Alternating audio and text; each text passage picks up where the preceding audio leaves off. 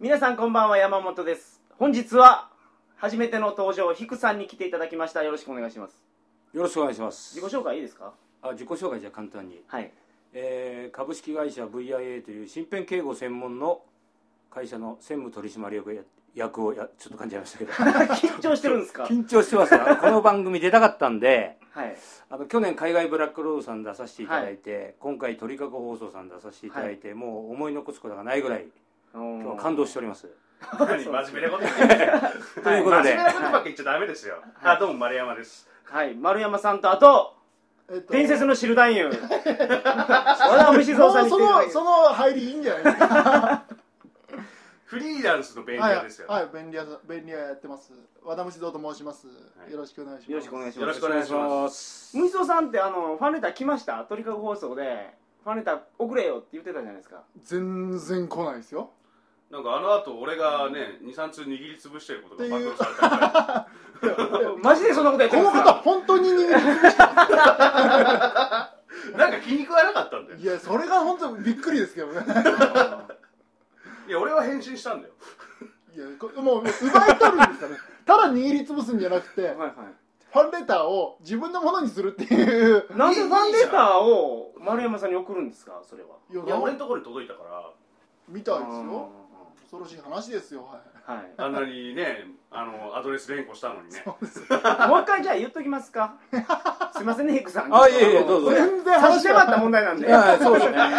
どうぞどうぞアピールしてください、はいはい、はい、あの和田虫蔵えー、アットマーク Gmail.com で。はいお待ちしておりますんで、はい。よろしくお願いします。マジで彼女募集してるみたいですからね。ああじゃあ、はい。必要ですね。ねあの一定期間が過ぎるとそれが彼氏に変わるっていう可能性もありますんでね。あ彼氏でもいいんでしょ？彼氏はあの断固拒否させていじただいてゃああの中性的な美少年だったと思う男の子 待ってください。それはどうなんですか？とりあえずはちょっとすげえ可愛いニューハーフはそそれはちょっと要相談で。あそれはええですね。早くもそんなに揺らぐ声が見つかったみたいな。ちょっとちょっとあのいお会いしてから相談ということで、はいはいお茶碗の話僕めっちゃしたいんですけどね。もうそれはいいじゃないですか。あの話もうだけは。ちょっとちょっと内輪乗り的な感じになってる。はいはいやばいですね、はい。今日は空手の話ヒクさんをお呼びしてはい。空手の話をしてもらおう、はい。はい。空手のことねうん。よく知らないんですよ実は僕。あそうですあかはい。こう瓦割ったりバット折ったりとか。あそうですね。皆さんそういうイメージありますよね。はい。はい。パンチで瓦割って蹴りでバットをはい折るんですよ、はい。あと頭突きでスイカ割ったりするんですよね。スイカっていうかえースイカはあんま割らないですね。それはあのビール瓶切りですよね。そうです。そのビール瓶って入ってるやつ手刀ではい。スポーンって栓を飛ばすんですか？はいはい。そうですそうです。油染み込んだのです。シュイってあのやって火つけてで火つけて。柔らかくしといてパチャーンって切るんですだからあの綺麗に切れてるじゃないですか。え切り目を入れておくんですよ。要するに。蓋を飛ばすんじゃなくてあ切るんです。のあの首首首を取ってから飛ばすんポです。ーンって。ええだだガツンと当てて。ああ すいません。えいえいえそんなことできるんですか？だからそそそれが八百長でその瓶瓶瓶のとこにこうこの首のとこありますよね、はいはい。糸を巻いて要するにガソリン後ろにあの締め込まして糸をこうやって巻くわけですよ。はいはいはい。で火つけるわけですよ、はいそこってブッて燃えるじゃないですか、はい。で焦げ目を作っちゃうんですよ要は。ああ劣化してるんですねそうですそれに対してこっちからこう降ってきてドーンってやると、はい。スパンと飛ぶといういろいろあのテクニックはあるんです縛り用のテクニックもはやもうなんかもうあのマジシャンのトリックに近いって思いますだから手刀でほら自然石を割るやつも、はい。あれもトリックがあってそうですね。あとはあの縛り用のバットとか、はい。あの板とか通販で売ってますからね。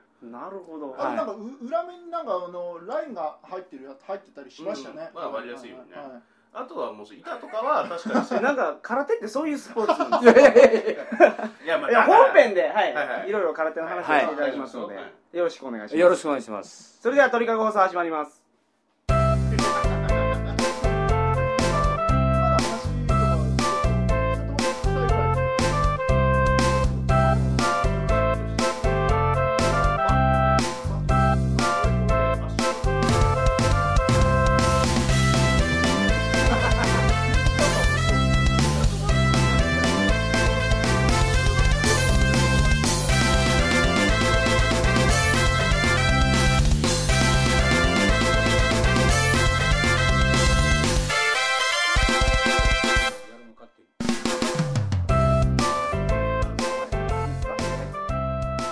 改めましてこんばんは。2011年10月14日金曜日鳥かご放送第301回をお送りします。番組に関するお問い合わせは info.tkago.net info.tkago.net までよろしくお願いします。はい。空手のはい。嘘を暴く。いやいやいやいや嘘じゃないです。そうじゃないですよ。あのねあのこの間もあの桜通信で出てましたね。あの僕的さんの話が、あ出てましたね。ありがとうございました本当に。えーなんかあのあーはいはい。出していただいて。あの時に出てたのはヒクさんが強いっていう話で、まあ、確かにヒクさん強いんですよ。すごい強さを裏付けるあの、はい。あれですよね。空手の秘密ですよね。でいろいろ聞きたいんですけど、はい。まずなんで空手ははい。瓦割ったりするんですか、あれはですねあのまあ演舞っていう。はいはい。デモンストレーション？そうですね。デモンストレレーションのー意味もあるんですけども、はい。あと例えばこのよく試合で割る時あるんですよ。空手っていうのは破壊力があるあると。はい。それで例えばその試合の時とかですねはい。あの延長とかで、まあ、判定で引き分け引き分けになっちゃった場合に、はい。そのあとはもうなんていうんですかねさ最後に引き分けの場合はどっちが実力があるか分かんないんですよ。でじゃんけんんで決めるしかないですねそうそうそうですね。ただじゃんけんで決じゃんめるっていう。けんさせるわけにいかないじゃないですか。いやちょっと考えてみてくださいよ、はいあのプロモーション的に考えた場合、空手の強さを伝えるときにあのなんていうんですかね誰かをぶん殴ってこれは強いでしょっていうのを示すわけにもいかないじゃないですかなかなあかじゃあ柔道の凄さを示すときに、ーはい。あのほらっつってスパーンと大きく投げるとはい。ぶん投げるとそれはものすごいデモンストレーションで分かりやすいじゃないですか。そうですね。空手このパンチ当たったら痛いよ突きやったら痛いよって見せても分かんないじゃないですか。はいはい。それを見せる上であのデモンストレーションとしては非常に効果があると思う、えパンチングマシーンとかじゃダメなんですか？あのゲーセンにある、いやいやあれじゃダメですね、はい。あれやったら数字でデジタルデータでわかるじゃないですか。まあデジタルよりも。電源ないとやれないじゃないですか。あのーはい。空手道場そんなお金あるとこないから。地味なとこ行きますね。だって設営会場の現場行ったことある延長コードどこだよとかも電源どこまた足りないだろうとかよく言ってまあままあ指標として瓦5枚割れるやつよはいりはい瓦7枚割れるやつの方がなんか強そうな気がしますそうですね、は要するにその、まあ、拳で割るならその拳に破壊力がある,、あるということですね、7枚やった方が。それではい。瓦割り出したのが始まりなんですか？まあだから要はその破壊力をデモンストレーションですよね、うん。あの示すために先ほどマルゴンさんが言われたように、はい。うん同じでその人をボンボンボン殴るわけいかないんで、はい。物を実際叩いて壊してこんだけの破壊力ありますよっていうはいはい。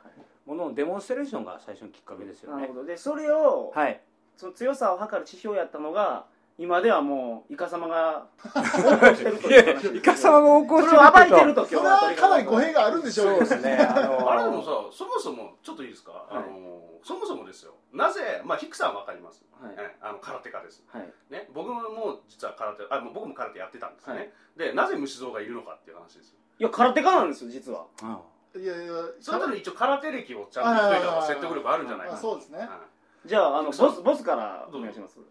空手歴ですか、はい。僕はーは行ってもいいんですか？あ流派大丈夫ですよ。僕はあの芦原会館というところ足原？足原会館、うん四国の松山に本部があってですはいはいねもともと極真会館の人だった人が、まあ、独立されて芦原秀之っていう先代の館長なんですけどね、はい。もう亡くなっちゃいましたけど、はい。その人が作った流派ですね。僕はそこずっと。方ですねはいはいはい。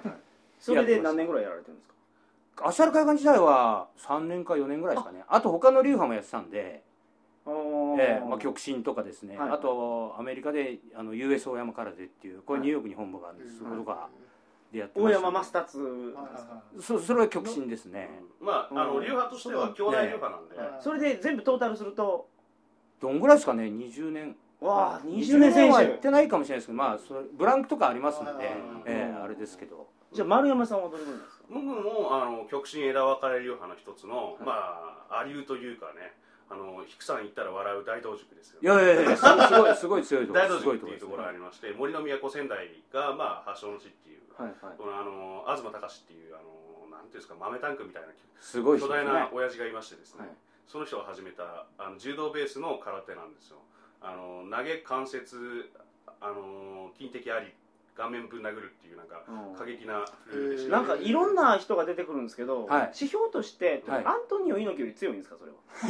あー。アントニオ猪木よりエンターテインメントではないと思います。ですね。えアントン相当強いんでしょあれ。ただアントンも見たらはい。若干引くと思います、あのーなんか勝ち合ったら多分、そうですね。一歩も引かないと思います。普通に。そのおっさんたち、引かなかったことありましたからね。そうですね。一時期。はい。アントニオ猪木もちょっと手こずった時期ありましたからね。うん。ちょっと過去のその歴史の中で。えその今出てきてる人はそのじゃあアントン級やということですね。まあ強さで言ったらそんな引けは取らないかもしれないですね。そう下手したら、うん。あのー一応ねであの空手の世界で伝説の人物。そうですね。うん。はい。どっちかっつうとあ試合の空手やってる人はじゃあ経みんな知ってるんですね割と知ってる今のあそうですね。ははい。まあ僕はそこでずっとやってて高校大学とやってたのかな。でその後はあの総合格闘技の方うん。にシュートの方に行って今はまあぼちぼちとやってる感じです。じゃあ虫蔵さんは？俺はですねはい。えっとすごいですよね。息子君の華麗な空手全然ちょっとちょっとちょっとハードル上げるまず空手やってたんですやってましたやってました高校の時に、うん。まあ、3年間やってたんですけどおお3年やってたらあれじゃないですか高校の空手部があったんで、うんはい。あのまあ、仲の良かった友達に誘われてい行っちゃったみたいな、はいはい。まあ、ベタな流れなんですけど、はいはでそれで、まあ、3年間やってたんですけど結局、まあ、あの空手部で、ま、あの同じ学年ではい。6人いたんですけど、はい。えー、と団体戦は5人だったんですよね、うん。はいはい。その唯一の補欠に俺が選ばれました。あまああそんな感じでしょぼくれメンバーでしたけど、はい。あのー黒帯もまあ残念ながら取ることもなくはい。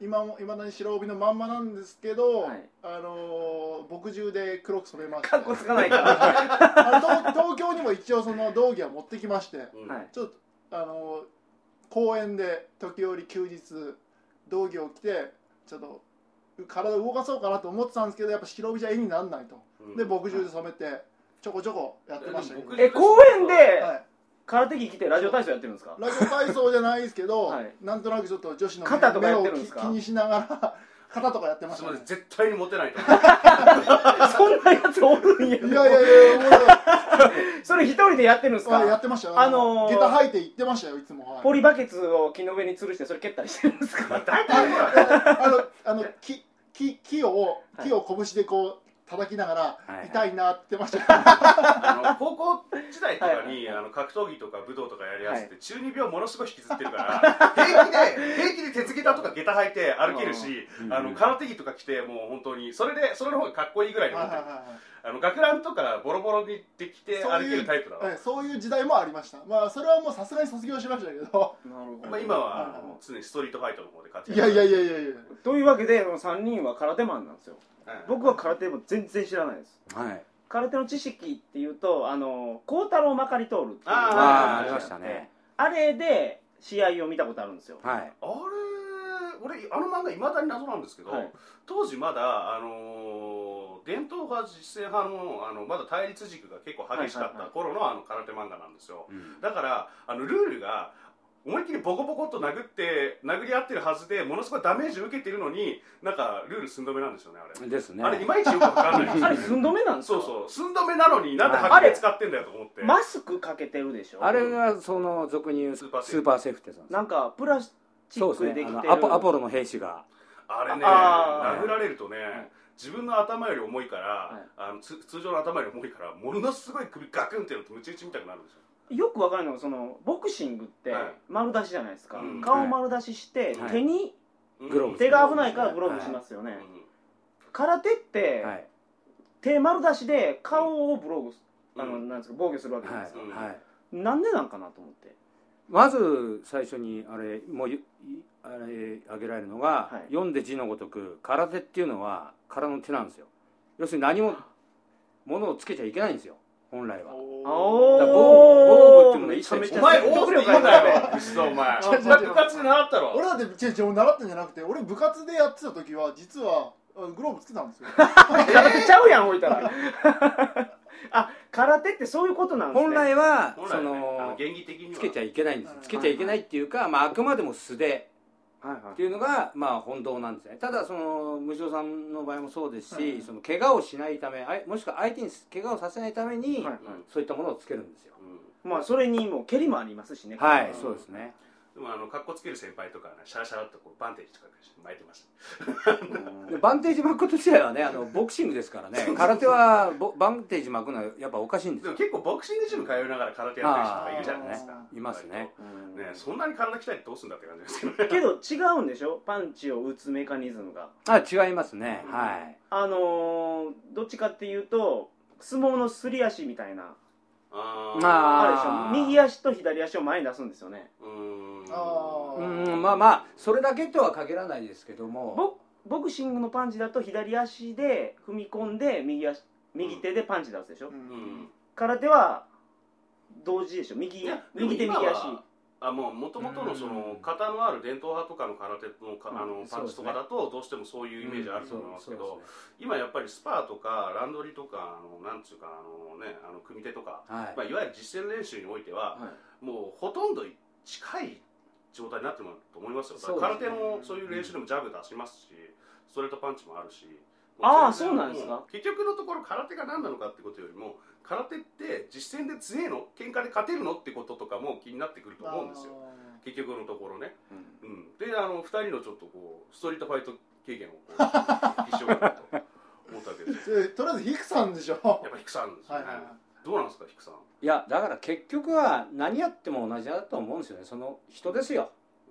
それは最後の結論で。ああそうです 最後最後あー最後締めないああのどんな競技やっても強いやつが強いっていうのはーまあそりゃそうでしょラオウがね北斗神拳やってなくてもあれ空手やってても相当強いと思いますね。いつはでも、まあのはっきり言って美術部とかでも強いと思います あ満剣とか落ち剣でも強いと思いますよもはや。大体大体漫画家アニメに落ち着きますね話は、いや僕がもうそれしか知らないんでしょうがないですよ。はい。えなんかほら漫画読んでたらまた漫画ですいませんけどはい。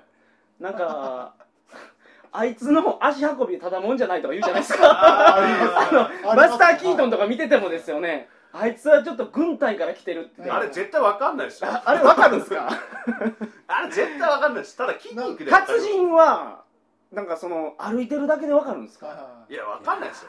ただ普通のものの構え減り方が違う。構えそうそうそう、はい、構えですよね。えーでまあ。それコーヒー飲む時の構えい。やいやいやいやいやあでも構えってその喧嘩っていうか戦いが始まらないとよくわからないですか？ああ対対峙した時のやっぱり雰囲気ってあるじゃないですか。あとはオーラパワーですか？あのマスクマンですか細いっていうかあの 局部的に発達してる筋肉が、ああの首周りとかあの肩周りとか、はいはい。あのふくらはぎとかなんていうかあのやってる人だけが発達する筋肉ってあるんですよ、はいはい。その辺パパッとチェックしますよね。うんそうするとあこいつやってるやってないとかはもう無意識にそれはもう染みついてますよね僕もあの喫茶店入った時はやっぱ一番奥の見渡せる席に座ってるやつが これはなあのまあセキュリティ上いいんじゃないですか？そうでしょ？はいそうですね。それそういうのは僕見てますよね。うーん。あいつただもんじゃないなって。あの席に座ってるってことは、多分ただ常連ですよ。常連客じゃないですか、でそういうふうに書いてるんですもんだってえ何？に漫画とかパイナップルアーミーとか読んでた。らあれね、小上野君とね、この間話してたんですよ。はい。あのよくあのロッカーが喧嘩強いみたいなあの伝説がいっぱいあるじゃないですか。ロッカーってそのギターを弾くやつ。ミュージシャン。ああはいはいはい。はい。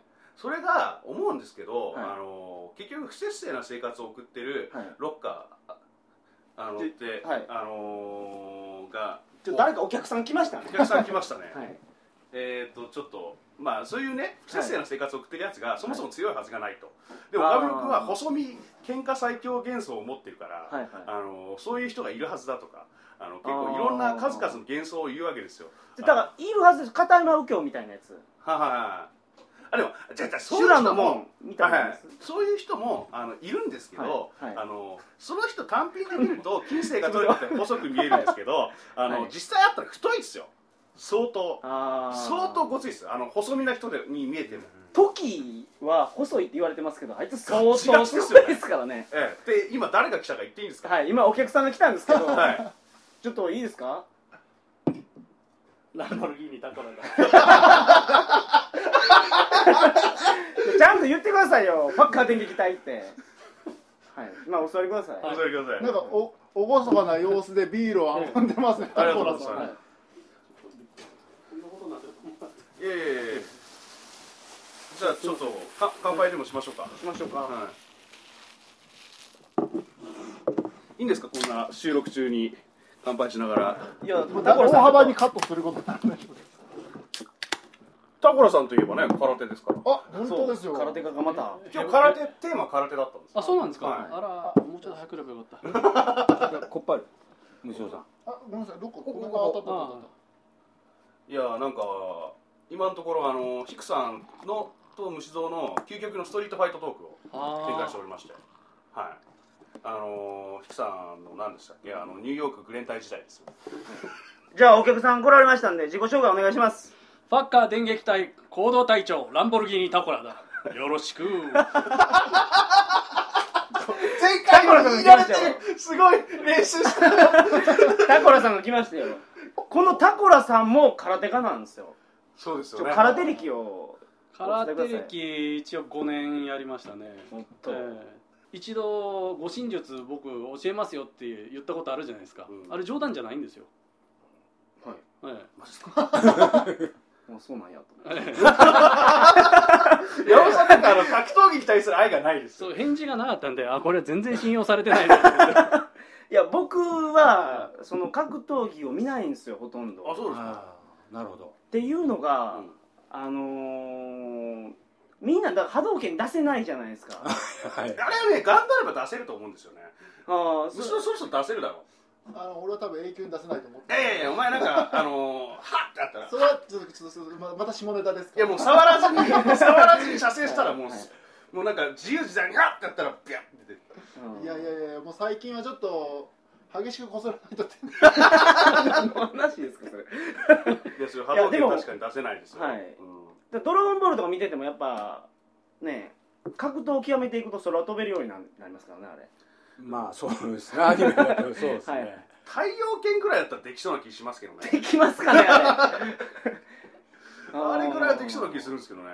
けどホタルは光ってますからね。うん。あの技術を応用したら。あえホタルって。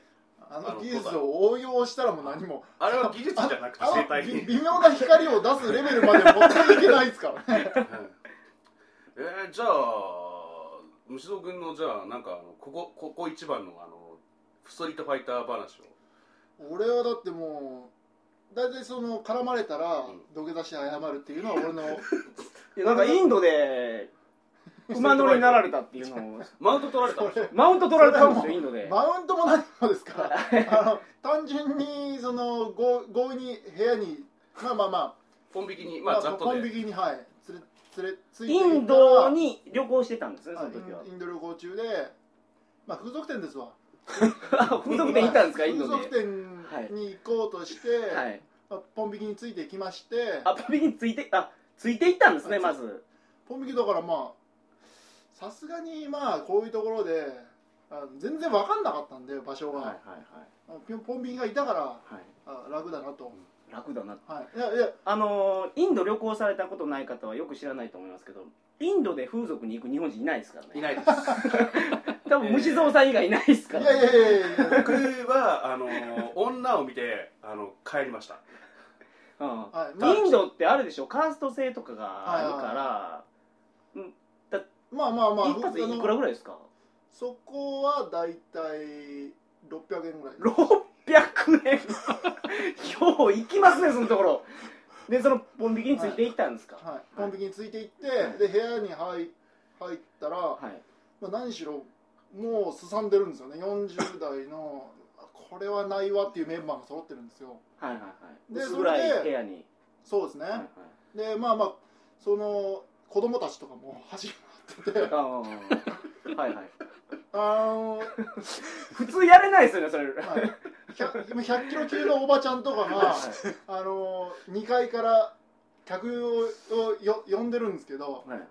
これは絶対誰も行かないだろうなと思ってたんですけど、俺もは早く帰ろうと思ってこんなメンバーじゃ買えないわと。はい。いう感じだったんですけど部屋小部屋もう2畳ほどの小部屋に強引に押し込まれてはいそれでそそこでもう叩かれて。なんで叩かれたんですか？に押し付けられて。なんで叩かれたんですか？あそれはもうだからまあ強引にフィリピン女を変えあ フィリピンじゃないネパール女を変えって言うんですよね。でそれが嫌やって。俺はだからもう帰る。こんなの変え か変えない無理やから変え帰るって言ったらそのおっさんに上に乗られたんですか？そうですそうです。女かい女かいって殴られて。ほんで殴られたんですか？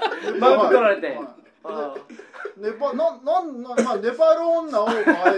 ーそりゃすげえ経験ですよね。とりあえずお前はもう買うしかないんだ。よで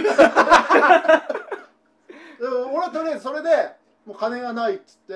金がないと600円でしょ？いやだからもう俺金も一切持ってきてないんだっつって。もう何しろここで買うわけにいかないから、あのすさんだメンバーを金払って買いたくないんで俺当時600円でもう結構奮発してたんで。はいはい。こいつのインドの1か月の滞在費、はい。宿泊交通費込みで2万円ですからね。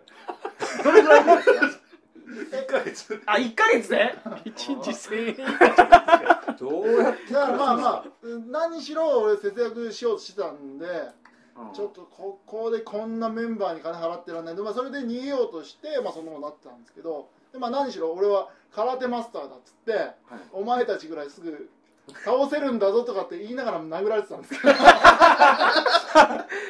え最終的に最終結構殴られてあまあそそんなボコボコは殴られないんですけど、まあ、最終的に眼鏡とかひん曲がった状態で。やられてるじゃん犯罪あのそれでもうあこいつはあの本当に金持ってねえんだってなって、はいはいは解放されたんですけどもう帰れってなって、いなるほど。はい。でもう捨て台詞的にもありあよかったなみたいな感じで 帰ってたんですけど。よかったなって。言いますかいやまあ俺が本気になる俺が本気になるなって それをあ虫野さんが言って。あ眼鏡ひん曲がりながら言って。ああなるほど。あでもあれだろ？悔しいから隣の店で買ったそうですそうです。ーあ勝ったんですか？結局隣の店行ったらあの今また今一つででもう一軒行ってみたんですけどやっぱブスしかいなかったんでもうその中で一番マシなのを選びましたね、はあやりたかったんですい、まあまあなやっぱそれはありましたね。うん。一応ちょっとちょっとちょっと溜まってたんで。マジでインドの売春婦とかね見るに耐えないですよ。いろんな意味で。その子供がちょろちょろしてるのとかもあるし。俺だってインドの田舎の方であの連れて行かれた売春婦とかじゃなくて、はい。い、やなんかやりてえなって話をずっとしてたんですよ、インド人の男と。そんなやりたいかとちょっと待ってください。今日空手の話なんですああそうですよ。あそうです。す。いませんすいません、失礼し脱線でした。ねああ危ない危ない。えーヒクさんにちょっと空手の話をしてもらうといかんですけど。はい。はい。もう。そうですね戻さないと。これ多分また怒られちゃうと思うんですよ。ねうちの社長にも、大丈夫ですよあと怒るの社長社長に怒られるんですか？僕のポッドキャストの相棒にも。社長だけですよ怒るの。あなたたちと付き合って下品です。下品になりました。えもう下品な人たちなんーで。だって俺ヒクさん酔っ払った時の下ネタトークとだか。もうやめてください。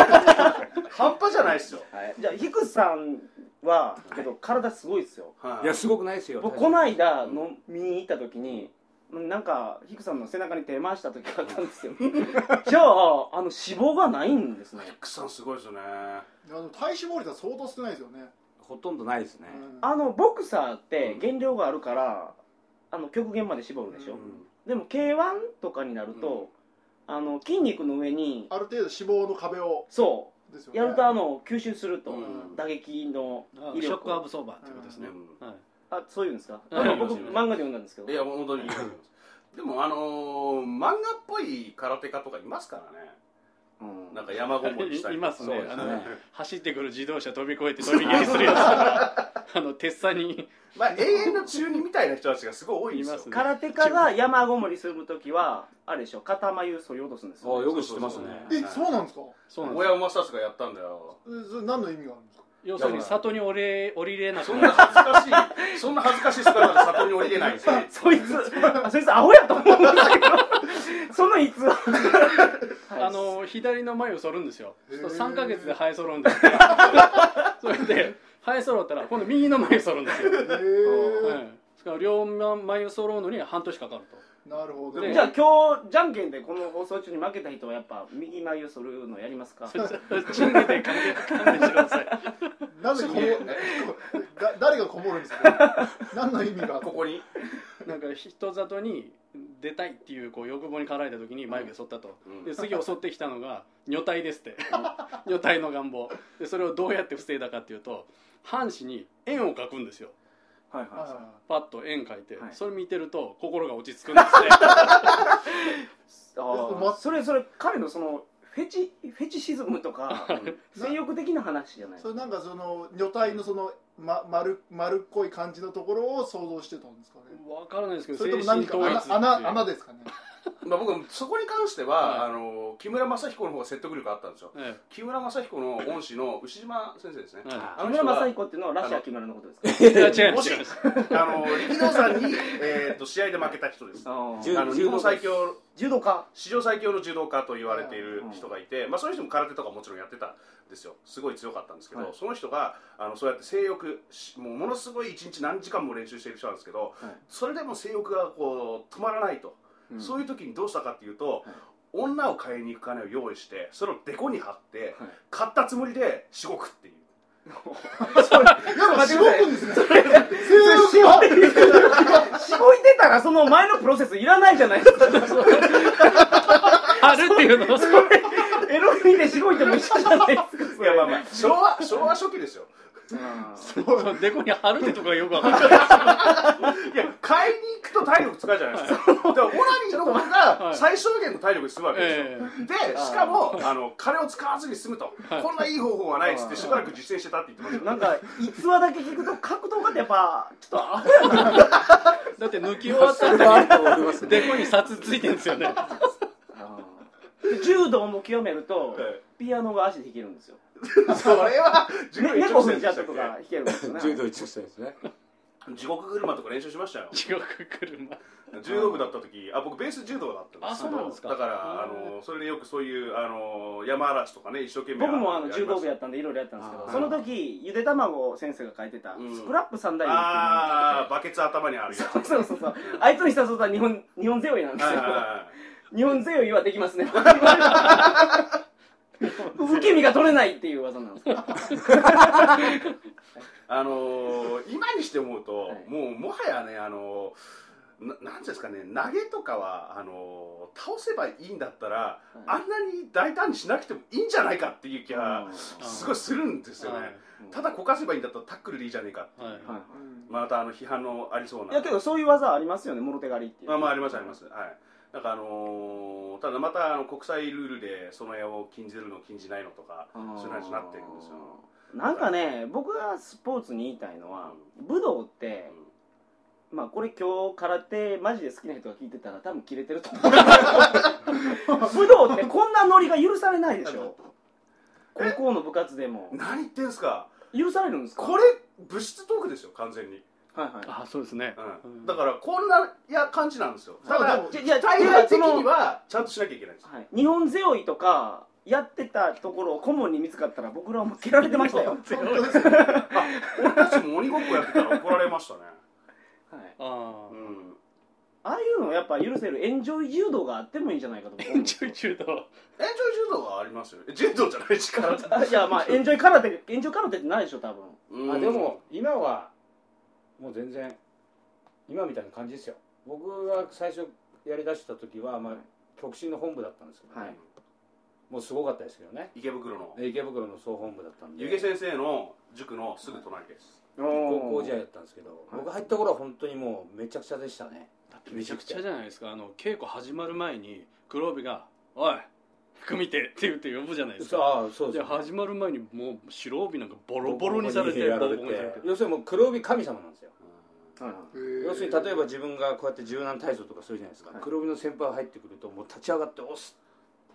ものすごい厳しかったですね。でもそれは例えば黒帯の人がホームレス寸前でそのボコられてる白帯がベンツで乗り付けてても絶対なんですよ、あそうよくわかります、はい、でもでも黒帯の人ムラムラしてきたら一万円札おでこに貼ってるんですよね。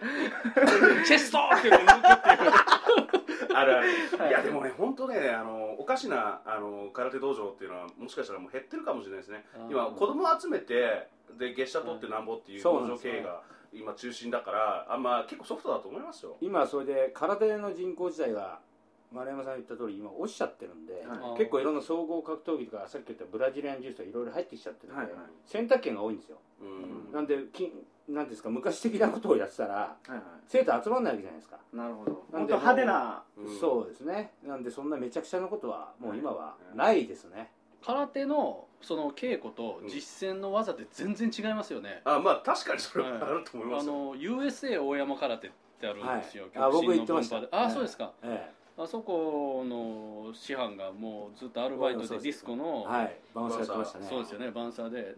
でバンサーってなんですか？用心棒よ用心棒。用心棒なんですけど。菊さんの今やられてる仕事まあわわあの警護の方ですけどそうですね。そうそうそう人じゃなくて店であのうんなんかあるとあちょっと怖いライライトクラブとかではいはいその喧嘩とかあるじゃないですか。酔っ払って暴れる山本さんがタダでやり逃げしようとしたら出てくる怖いお兄さんのことですでその人たちを倒す時に一番いいのはそのもみあげをこうひっくり返して引っ張ってパッと倒すっていうそれが一番効くって言っていい使い。づれこれもみあげつかめないじゃないですか丸山さんとか。だからだからあの短くポーズにするんですよみんな。あそういう人たち。もみあげやばいんですか？もみあげって髪の毛掴まれると動けなくなるんでだから割と軍隊とかヤクザの人たちはみんな坊主ですよね。だからこうやってクッて引っ掛けるだけでバランス崩しちゃうんですよ。で頭って重いんで、はいもう頭こうコントロールされちゃうともう立ち上がれないですよね。う。ん。あとはもうバーンバーンじゃあその襲われた時に旅人がうん。なるほど。例えばインドのポン引きに襲われた時に。その情報知りたいですわ。まあどうしたらいいんですか？髪の毛掴むのがいいんですか？いや僕あの南アフリカで黒人の群れに囲まれて襲われたことあるんですけどその時は あれでしたね。逃げ足だけでしたね、逃げる。い。ただ、まああの役に立ったのは最初の数名の掴みかかる手を払いのけたのは僕の今までの格闘人生を集約した動きでしたね。さば きですか？最初の3つぐらいの手を払いのけれたから、うん。あとはもう必死でダッシュですね、はいあだから逃げ逃げ足は最強の誤信かなと僕は思ってるんですけどね。だ今のあれで分かるのが要するに一撃絶対もらわないことですよ。そ最初の。のこの掴むのと殴るの結局同じなんで手なんで、はい。これをもう絶対もらわない。一撃もらったらダメですか？もうちょっとそこでやばいですよね。だからもらわないように守る。あとはもう逃げるですね。うん。うんもらっちゃダメですね。海外の場合だとあの裏切らないガイドを雇うっていうのも手ですよ あーあの鳥かご通信に書いていただきましたけど、はい。クソガイドあれめっちゃおもろかったです いやいや。はい今日はもうこんな感じなんですけども収集がつかなくなったので締めようかなと思って、はいいやだってビールとか入ってきちゃうしなんか美味しくなっちゃって、どうですか空手は？みんなやってほしいですか？そうですね。空手っていうか武道なんかみんなやっぱやった方がいいと思いますよ。やはりこの海外出た時にはい。武道をやってる日本人はやっぱ聞かれるんですよ。空手やってるのか聞かれますね。別に空手じゃなくても何でもいいと思うんですよ、はい。やっぱり日本のこの文化の一つであるんでうん。これでやってるってなってまた交流もできるんではい。日本にいいとこをこう知らせるためにもやっぱやった方がいいと思いますね。なるほど。んか義務教育化になるんですけどね何がですか？武道が。ただ残念ながら空手入ってないんですよ。それそれじゃいやなりますよ。あるんですか？えだって警察がやってるのも柔道と剣道ですもんね。そうですね。空手だからマイナーなんですよね。空洞とか入んないですまあまあ無理ですね。空手マイナーっていうかまあ空手はねちょっとやっぱり別の目で見られちゃうんですね。種類も多いし統一感も何もないんでバラバラなんですよ。柔道とか剣道はもうきっちりした団体組織はしっかりしてるんですけど。はいはい。まあそこら辺の黒い話もいろいろ聞きますけどね。そうなんですよ。まあこれで話できない話が結構あるんではいはい。あれなんですけど。なるほど。まあやった方がいいと思いますね皆さん。りました。えはい。今日は皆さんどうもありがとうございました本当に。あまた呼んでください。はい。い。やあのさくらさんにちょっとこの辺の解説をまたしてもらえたらいいかな。さくらさんあれですかね。格闘技マニアですかそういや格最強の格闘家ですから。えですね。だって傭兵で何でしたっけ？空手家で少林拳と少林寺を極めてるで熊とも戦ってるってますよね。うんさん。真にこれここだけの話ヒクさん真に受けてますからね。もうなんであのほんまですよでも。近いうち彼うちのポッドキャストゲストで出てきます そのあたりあの追求しますんで。戦ってください。わかりました。はい。はい。どうもありがとうございました、はい。どうもありがとうございました。ありがとうございます。皆さんおやすみなさいませ